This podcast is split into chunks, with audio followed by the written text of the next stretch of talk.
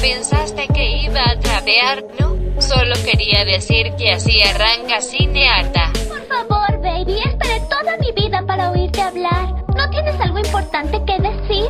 No me preguntes, solo soy una chica. Muchas niñas van a crecer queriendo hablar como ella. Pensando que no pueden ser más que adornos cuya única meta en la vida es verse bonitas, casarse con un rico y pasar el día en el teléfono hablando con sus igualmente vacías amigas de lo fantástico que es ser bonitas y conseguir un esposo rico. Cinearta.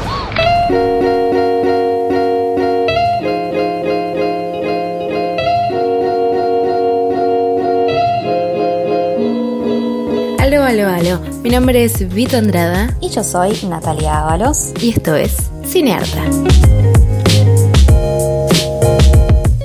Les voy a traer una película que vi hace muy poco y que tenía como una obligación de verla porque dije, tengo que ver todas las películas de Yorgos Lántimos. Nadie me obligó, yo solamente decía eso. Eh, y esta era una de las últimas que me faltaba, de las mainstream, digamos. Y lo que estoy, voy a hablar justamente es de una película que se llama El sacrificio del siervo sagrado.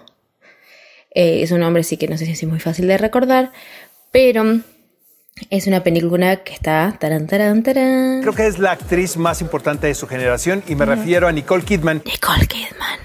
Posta. Voy a hacer una remera con Nicole Kidman porque me di cuenta que es altísima actriz.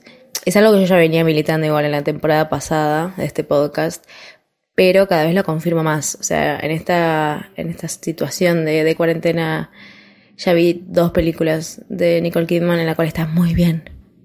Eh, y esta es una de ellas. The Killing of the Sacred Deer es en inglés. Eh, esta película que ya como dije es de Yorgos Lántimos, para que ubiquen quién es Yorgos Lántimos, es este señor griego que hizo básicamente la... Ay chicos, se me fue el nombre. Para.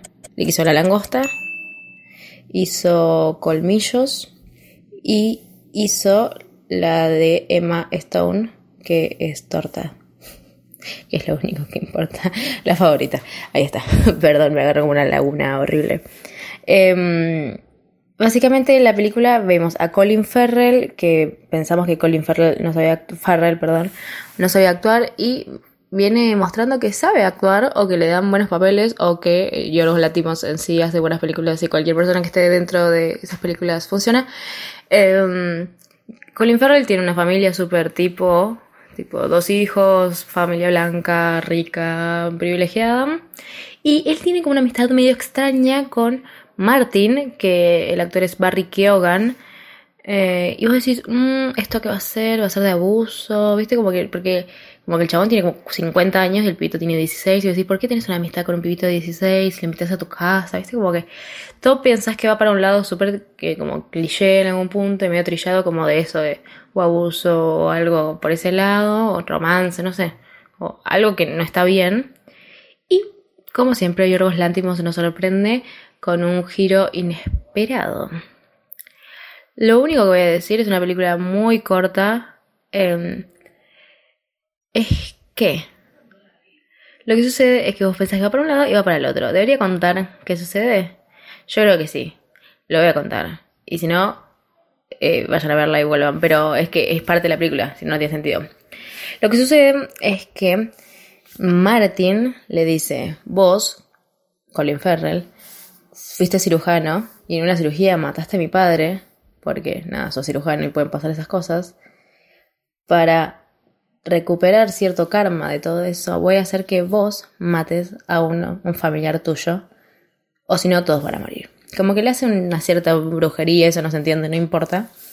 Eh, y tiene que decidir que tiene que matar a uno de sus familiares, pues si no van a morir todos de enfermedades como inciertas. O sea que la película va para cualquier otro lado que no esperábamos.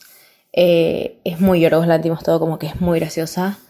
Y es se pasa muy rápido la peli. Como no es de terror, es de suspenso, pero 10 segundos de suspenso. La verdad que es, es este hombre que tiene que tomar la decisión de matar a un familiar, que va a ser o su hija, o su hijo, o su esposa, que es Nicole Kidman.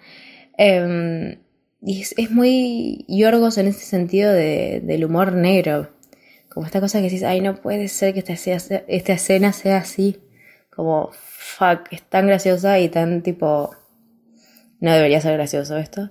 Eh, me parece que es una de las mejores películas de Yorgos Lántimos. Se pasan un pedo, o sea, está bien, dura dos horas, pero se pasan un pedo. O sea, yo no les puedo explicar lo rápido que se pasa.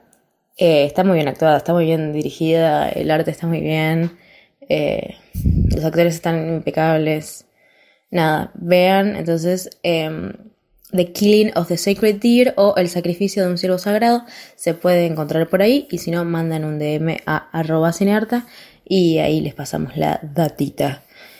Esta fue mi recomendación de esta semana, así que me despido desde los estudios de Almagro y vamos a los estudios de Once con Natalia Ábalos.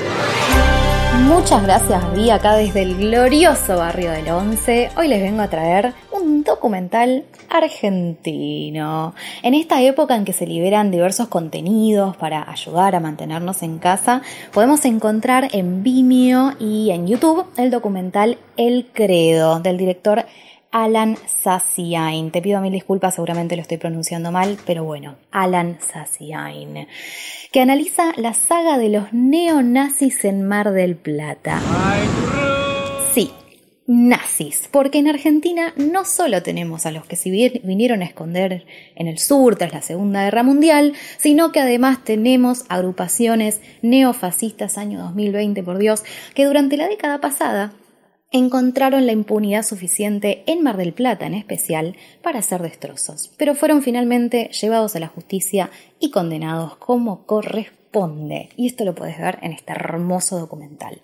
Todo empieza a más o menos a principios de la década del 2010 con algunas pintadas callejeras contra la comunidad boliviana, que es uno de los grupos inmigrantes más numerosos de esa ciudad balnearia.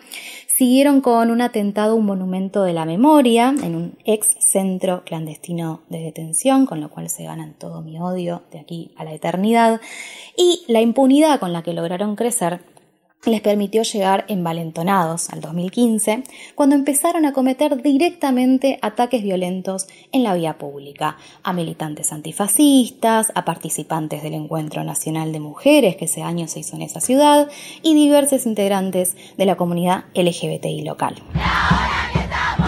es particularmente en el ataque a las pibas en el Encuentro Nacional de Mujeres, donde se hace evidente que los integrantes de Bandera Negra y el Foro Nacional Patriótico, estas organizaciones neonazis, colaboraron con la policía en la represión de quienes se habían manifestado frente a la catedral, lo cual demostró su relación de connivencia con el Estado, lo cual también se pone en evidencia el día de las elecciones de 2015, cuando los ves a estos giles festejando en el búnker de Carlos Arroyo, el entonces intendente electo por el PRO. La investigación para hacer este documental duró más o menos tres años e incluye material de archivo del juicio que se realizó a principios de 2008, 2018 en el Tribunal Oral Federal de Mar del Plata. Tienen también imágenes propias, imágenes incluso de los encuentros de neonazis en asados, en casas, en campings e incluso una entrevista a Pampillón que si no lo conocen, Pampillón es un referente ideológico del nacionalismo más facho y específicamente de los jóvenes de bandera negra. Es interesante cuando un ser tan despreciable como este acepta hablar en cámara, en una entrevista, en un documental que está claramente criticando el accional de este tipo de organizaciones, algo que el director sospecha tenía que ver con la intención de este Pampillón de aportar a la absolución de los neonazis juzgados, porque el documental se estaba haciendo al mismo tiempo que se lleva a cabo el juicio. Pero la jugada es tan evidente que, aunque las declaraciones de Pampillón dan asco, es un placer escucharlo ahora que sabemos el final.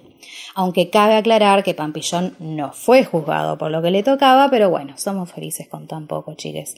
Las condenas que sí se dieron fueron ejemplares y sin embargo nos traen esa triste felicidad que nos llega con esas pequeñas victorias de la lucha por los derechos humanos. Ante todo, este documental recordó la importancia de evitar la tibieza, de no ser ingenues de no dar ni un paso atrás con la lucha que hemos forjado durante tanto tiempo, porque los dinosaurios todavía existen y sus redes de poder siguen intactas. Y aún hoy, a donde vayan, los iremos a buscar como así se hizo en Mar del Plata. Eso ha sido todo por hoy. Les agradecemos a la China Maldonado por la edición, a Facundo Tapia por la producción. Cinearta es una producción de Siga.